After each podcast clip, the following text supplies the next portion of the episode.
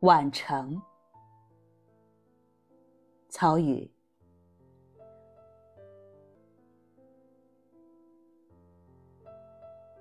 时值尾秋，一红院里，已然枯萎的几株海棠竟然开花了。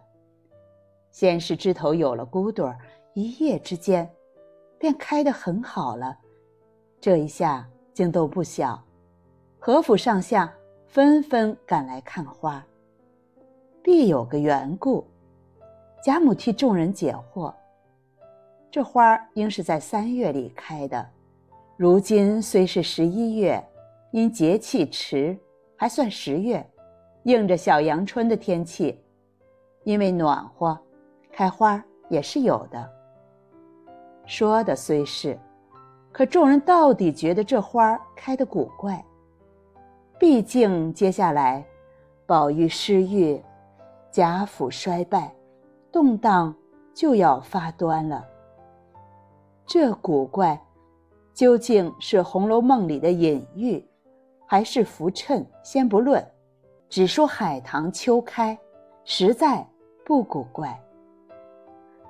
去年深秋，路过一片海棠林，几树垂丝海棠迎风出绽。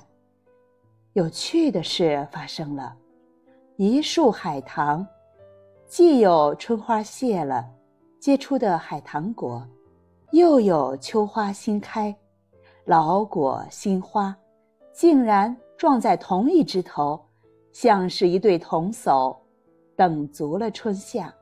终于说上了话。此景叫人忍不住挂念，于是拍下照片，留下一行小字：“莫道桑榆晚，海棠也秋开。”又一个秋日，这恰是看叶落染林的季节。不想散步白梅园中，却意外遇上几朵白梅正开。仅仅那么几朵，凌寒独自开。梅花，是要开在严寒之中的。冬梅秋开，未免太急切了。一园萧瑟，几朵脚步错乱的白梅，还是让人欣喜的。拍照存图，备注：千山鸟飞绝，惊遇一孤鸿。不按时令出牌，并非植物任性，自然总是有理可循的。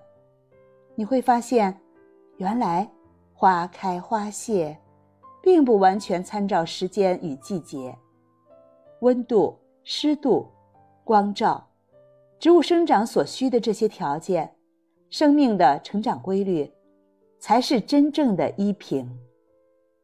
明白了这些，就会惊醒。姹紫嫣红，那是幸遇了一个好春；若是五谷欠收，那是不巧赶上了一个坏夏。风调雨顺，有耕有耘，万事俱备，自有收成。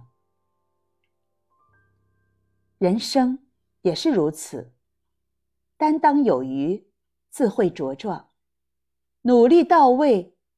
也能完成。